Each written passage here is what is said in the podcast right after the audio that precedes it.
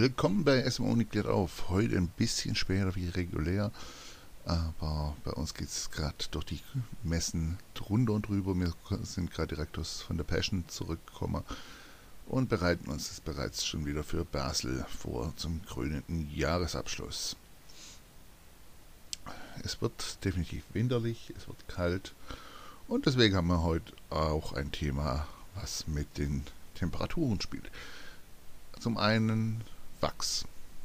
Ich sag mal, eins der bekanntesten und sicherlich äh, klischeemäßigsten SM-Spielzeuge an sich. Die Kerze. Ähm, wenn ihr mit Kerzen arbeitet, achtet bitte ganz, ganz genau darauf, dass ihr keine lackierten Kerzen nehmt. Also sehr viele der billigen Tafelkerzen zum Beispiel sind oft äh, überlackiert, um den Glanz zu erzeugen. Dieser Lack kann abblättern und extrem heiß brennen bzw.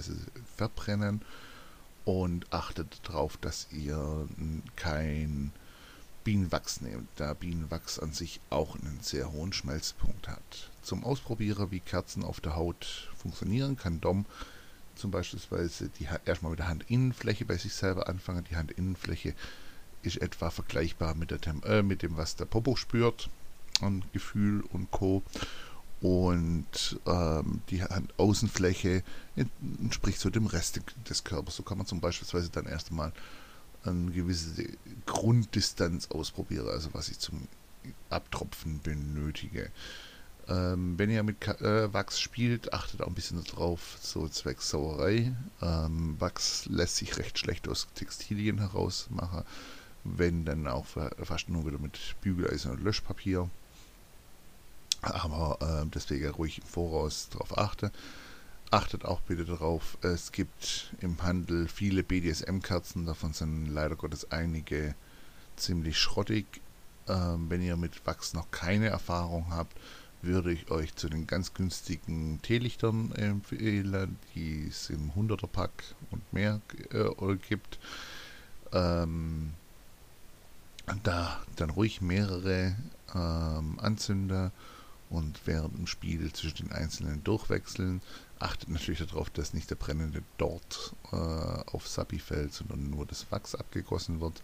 Kann man sich auch so ein bisschen leichten Knick reinmachen in das Blech vom Tierlicht. Dadurch äh, kann man dann, hat man so eine schöne Tropfkante. Wie gesagt, von der Distanz beim Spielen ruhig, darauf, äh, ruhig mal vorher auf der Hand ausprobieren und dann natürlich auf Subs Reaktion achten. Ansonsten, was auch ganz gut geeignet sind, sind die ganz klassischen Grablichter, also die roten, die sind halt sehr ölhaltig, äh, wodurch das Wachs ja sehr schnell flüssig ist und auf dem Körper dann auch relativ schnell abtropft. Da müsst ihr aber aufpassen beim Spielen, die ersäufen sich gern selber dann beim, Ab, äh, beim Abkippen. Das heißt, auch wenn ich da mit größeren Wachsmengen arbeiten möchte, sollte ich definitiv in dem Moment ähm, mehrere Kerzen haben. Natürlich, um, die, um den Kontrast zu erhöhen, kann ich dann beispielsweise auch mit Eiswürfeln spielen. Ihr werdet feststellen, zum Beispiel, dass Sub irgendwann nicht mehr differenzieren kann zwischen Eis und Wachstropfen, da die, äh, die Nerven es quasi in dem Moment nicht mehr identifizieren können. Also dadurch kann man das sehr schön als äh, gegenläufiges Spiel ähm, ja, sehen und ausbauen. Und ja, dadurch halt eben dann auch ähm, in, die, in die Richtung gehend abwechseln. Sonst gibt es zu Wachs jetzt nicht mega viel zu sagen. Wie gesagt, wichtig einfach mal vorher an der Hand ausprobieren als die Distanzhöhe äh, klar darauf achten, dass ihr nicht eure Wohnung abfackelt, weil irgendeine Kerze umfällt oder dergleichen. Ähm, Unterlage halt eben etwas, entweder alter Stoff, der danach ähm, wieder für selber verwendet wird oder entsorgt werden kann. Alternativ eben Fliesenboden oder, äh, wobei bei Fliesenboden achtet bitte darauf, die Fugen sind auch sehr schwer zu reinigen von Wachs.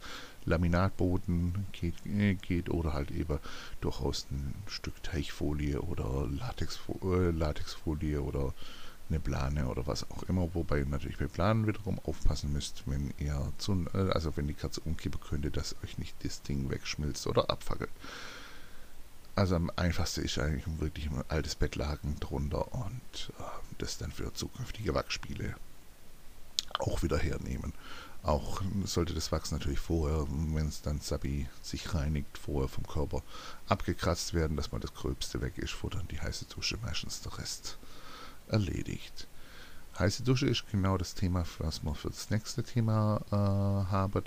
Wir können natürlich bei diesen Jahreszeiten wunderbar auch mit leichten Unterkühlungen arbeiten.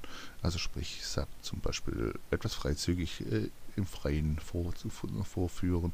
Wenn Schnee liegt, mal den Nackt-Schneewalk machen und so weiter. Ähm, und danach eben schauen, dass man den Körper wieder relativ schnell auf Temperatur bringt.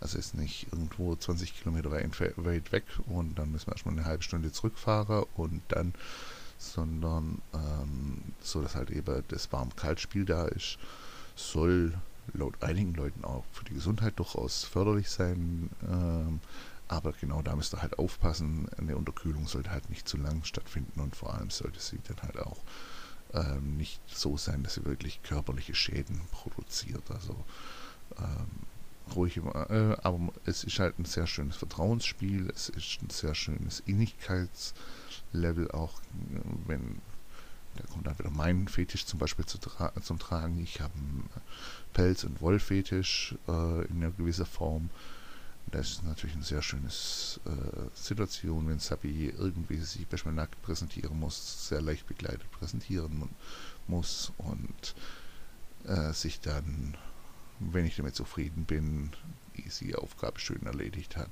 sie dann zurück in den Pelzmantel äh, darf und sich wieder aufwärmen kann, sich an mich herankuscheln kann und mein, äh, meine Körperwärme in dem Moment quasi sie wieder erwärmt.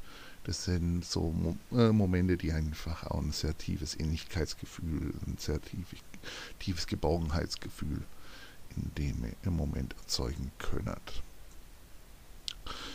Und ähm, es gibt dann auch beispielsweise Leute, die auf Natursekt stehen, die das dann in, der, in dem Moment beispielsweise mit praktiziert, dass Sub sich an dem warmen Urin des Doms oder der Dom äh, quasi erwärmen dürfen, als warmen Tee genießen dürfen in dem Moment. Also auch das ist zum Beispiel ein Spiel, was man natürlich mit der aktuellen Wetterlage wesentlich intensiver genießen kann, wie wenn es 35 Grad im Schatten hat.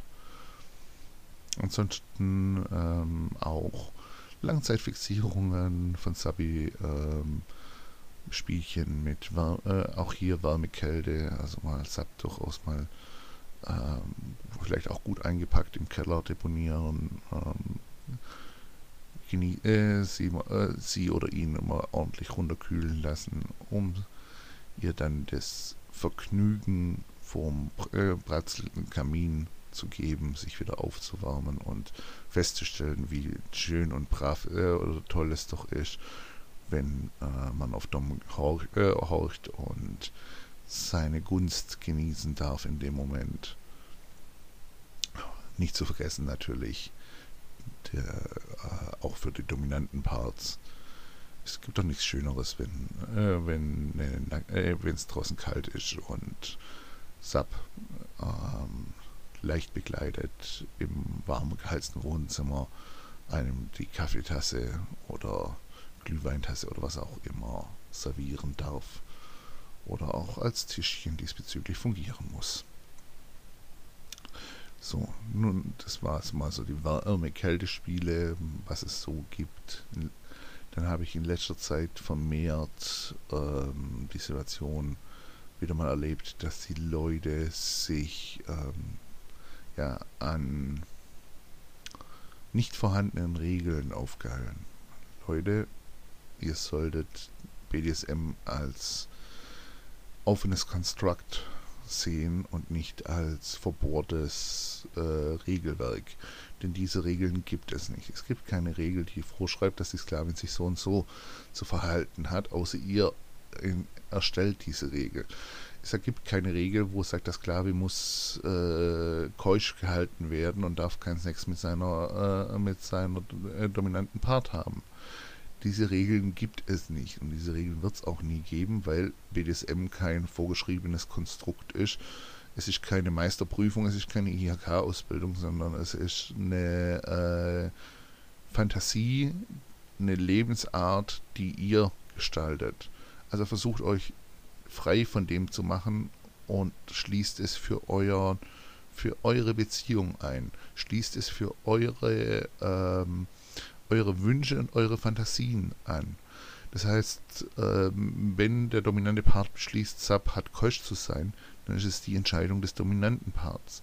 Und wenn äh, der dominante Part beschließt, sich ähm, von Sub durchficken zu lassen, bis, äh, äh, äh, bis einem die äh, Augen rausfallen gefühlt, dann ist es wieder die Entscheidung des dominanten Parts. Dominanz bedeutet, ich nehme mir, was ich möchte und nicht, äh, was mir irgendjemand quasi in irgendeiner Fantasie vorgeschrieben hat. Das heißt, als dominanter Part entscheide ich, was ich möchte. Und wenn ich als dominanter Part zum Beispiel darauf stehen würde, äh, dass Sub mir die Hand in den Arsch schiebt, dann ist es meine Entscheidung und dann hat Sub das zu tun, weil es muss meine Sexu ist meine Sexualität und ich möchte ja meine Sexualität ausleben in dem Moment. Und äh, das ist der Punkt einfach. Und wenn, äh, wenn die dominante Frau beschließt, sie möchte von ihrem Sub durchgefickt werden, dann tut sie das. Und wenn der dominante Mann beschließt, dass er von seinem, Domin äh, von seinem Sklaven äh, durchgevögelt werden möchte, dann kann er das beschließen, ohne irgendein schlechtes Gewissen dabei zu haben oder sonst etwas, weil es ist seine Sexualität, es ist ihre Sexualität des dominanten Parts. Und der dominante, die Dominanz besteht darin, dass ich mir unter anderem meine Sexualität hole am, am, passiven Part. Natürlich muss der passive Part dabei auch seinen Spaß haben oder sollte seinen Spaß haben oder zumindest innerhalb dessen Regeln sein. Auch das ist ja so eine äh, Geschichte, wie viel ähm, Dominanz äh, oder wie viel äh, Benutzen des devoten Parts ist okay oder nicht okay. Und da gibt es ganz einfach einen Faktor und zwar individuell es gibt äh, Subs, die einfach auf dieses absolut benutzt werden stehen und durch dieses benutzt werden ihre Devotheit und ihren Lust ziehen. Das heißt, egal ob es der Person Spaß macht oder nicht Spaß macht in dem Moment, solange das Vertrauensverhältnis äh, da ist, ist einfach ähm, so, dass die, dass die ähm, Spiele in dem Moment wichtig sind, ähm, auch dieses benutzt werden und es gedemütigt werden bei den Personen. Das heißt, ähm, selbst wenn es ihnen aktiv keinen Spaß macht, also wenn sie wirklich benutzt werden, weil sie ähm, zu etwas, was ihnen, was sie anekelt, was sie ähm, irgendwo blockiert äh, oder wo, wo sie so nicht machen wollten, aber es aus Vertrauen und aus dieser Neigung heraus tun, dann haben sie trotzdem indirekt wieder ihren Spaß, der ihnen den Reiz gibt, was, äh, was die Sache wieder komplett legitimiert. Es gibt wieder andere Subs, für die wäre das der Genickbruch. Das ist so etwas, wo man halt wieder hier komplett in diesen individualisierenden Bereich hineingehen muss. Du darfst nicht davon aus, oder ihr dürft davon nicht davon ausgehen, dass ähm, die eine, die eine oder den einen Sub, der zum Beispiel darauf steht, benutzt zu werden, der äh, gedemütigt werden möchte, der äh, gedrängt werden möchte, der ähm, äh, Rape genießen möchte irgendwo auch. Ähm, also wirklich massiv hardcore äh, benutzt wird, gezwungen wird, ähm, vielleicht auch mit äh, Schlägen und Co. dahin getrieben wird, etwas zu machen und daraus aber seine persönliche Lust zieht, weil es ein komplettes, äh, weil, weil seine Fantasie und alles auch in die Richtung geht, mit auf der anderen Seite zum Beispiel einer Little oder einem Little, wo einfach schon ein böses Wort, ein, ein hartes Angreifen, ein äh, sexuelles Benutzen in dem Moment ein Tabubruch darstellt diese Vergleichbarkeit ist einfach nicht da. Und die darf auch nicht da sein. Und Aber wenn ich äh, Doms höre wie, äh, ja, du bist noch lange nicht Hardcore-Level oder du bist noch lange nicht ähm, äh, so wie die und die und die, ja, warum muss es ja auch sein? Wieso? Mir ist es persönlich als dominanter Part sowas von egal, ob meine Sklavin 500 Schläge mit dem Rohrstock einsteckt oder keinen einzigen. Solange sie sie für mich einsteckt und für, für mich der Genuss da ist des Spiels. Ich muss nicht mich irgendwo beweisen oder ähm, meine Sklavin nach irgendeiner komischen Norm versuchen zu erziehen und auszurichten, die es nicht gibt. Wenn ich eine Sklavin habe, die monogam ist, weil sie sagt, sie möchte nur Sex mit mir haben, dann ist es für mich genauso okay, wie wenn ich eine Sklavin habe, die nymphoman ist und sagt, hey, also unter 20 Schwänzen am Abend werde ich nicht warm. Das ist, es ist für mich persönlich okay, aber es macht keinen Sinn, die Monogame dazu zu treiben, dass sie auf, die, auf dieses Level geht, wenn sie sagt, nein, sie kann, sie möchte es von ihrem Kopf nicht. Und andersrum ist es, muss ich halt genauso die Toleranz und Offenheit irgendwo haben, da ich zum Beispiel äh, keine monogame Sexualität führe, also eine polygame Sexualität, allein doch berufsbedingt, auch Videos und so weiter, muss ich für, äh, dann bei so einer Sub oder Sklavin, die zum Beispiel sagt, okay, sie braucht dieses mehrfach äh, Männerüberschusslevel und so weiter, muss ich halt äh, ihr dieses irgendwo ermöglichen ab und an, muss ihr irgendwo diese, diese Situation eingestehen, weil es ihre Sexualität ist und äh, das ist ein Grundbedürfnis ihrer Sexualität, ähm, was in dem Moment, da sie ja quasi ihre Sexualität mir übertragen hat als dominanter Part, ich dann auch gucken muss, wenn sie glücklich werden soll und wenn sie lang in dieser Beziehung ihren Spaß hat, dass sie diese Situation in gewissen Rahmen ausleben kann. Wenn ich sage, nein, ich bin ein monogamer Mensch und meine Sub und, oder Sklavin hat dementsprechend nur mit mir Sex zu haben, dann wäre das in dem Moment da schlicht und einfach die falsche Sub für die, für die Person. Und so Sachen muss ich dann halt einfach irgendwo für mich selber auch eingestehen und sage, okay, passt nicht, wird nicht passen. Das ist das, was äh, ich auch in jedem Workshop und Co. predige, dass ich einfach in dem Moment darauf achten muss, ähm, dass die, die äh, oder der Sub die Neigungen auch irgendwo eine Kompatibilität hat. Nur weil jemand Sub draufstehe hat, ist es deswegen noch nicht passend. Das ist, äh, da, das ist mit meinen Neigungen zu tun und genauso ist andersrum natürlich genauso. Nur weil sich jemand dumm nennt, äh, heißt es halt eben nicht, dass er auch mit der Neigung zurechtkommt, was in dem Moment äh, von, äh, was, was ich als devote Part in dem Moment von, äh, von der äh, Person erwarte. Des, äh, deswegen ist Kommunikation A und O und vor allem eben nicht festgesetzte Grenzen.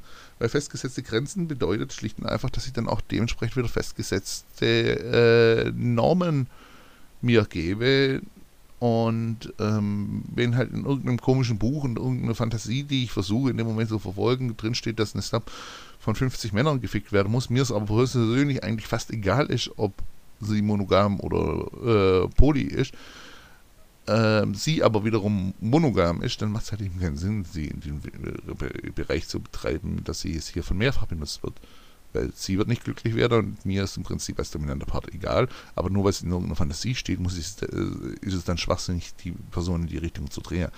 Deswegen versucht, wie gesagt, immer äh, eure Sexualität klar offen zu halten für Neues. Versucht mit eurem potenziellen äh, Partner euren BDSM zu entwickeln und wenn äh, da Situationen drin sind, die irgendwelchen Pseudonormen und Pseudo-Geschichten und sonst was nicht entsprechen, aber ihr damit glücklich seid, dann ist es nichts Falsches. Das ist absolut richtig. So, und noch ein ganz wichtiger Punkt zum Thema Workshops. Wir bieten nächste Woche in Hildesheim einen Workshop an äh, mit mehreren Teilnehmern, also als Workshopgeber. Wir haben zum einen ich sage immer frech dazu, unseren Pleiten, Pech und Pannen-Workshop mit äh, Sunny. Ähm, sie ist Rettungs ehemalige Rettungsassistentin und äh, erfahrene BDSMlerin und spricht darüber, was alles schiefgehen kann im BDSM und was ich dann in dem Moment machen sollte. Dann gibt es einen BDSM-Einsteiger-Workshop mit mir. Dann kommt ein Lustworkshop, äh, Lustschmerz-Workshop ebenfalls mit mir. Es gibt einen Femdom-Workshop mit Sunny. Und ihr werdet brennen. Andreas, der Kettenstrieger, ist dabei, der ähm, euch das Spiel mit der Flamme näher bringt. Preislich liegen wir bei, 7, äh, bei 30 Euro Abendkasse bzw. 24 Euro inklusive Joy Club Rabatt ohne Joy Club Rabatt 27 Euro per Voranmeldung. Ihr findet die Anzeige unter Joy, äh, in Joy Club unter BDSM 3.0, BDSM äh, mit Zwinger, Workshop. Wir haben Plätze noch genügend vorhanden.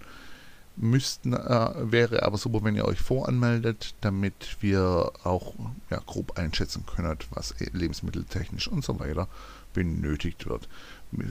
Der Samstag, äh, der Samstag und der Sonntag sind vom Workshop, von der Workshop sehr identisch, da wir in dem Moment versuchen wollten, den Leuten ein einfacheres Kommen zu ermöglichen. Also der eine oder andere kann halt eher samstags, der andere kann sonntags. Deswegen haben wir gesagt, okay, wir nehmen ihr Packet an beiden Tagen dieselben Workshops rein. Ihr dürft natürlich gerne auch beide Tage da sein. Ihr könnt auch äh, Wunsch übernachten oder am Sonntag mit uns frühstücken.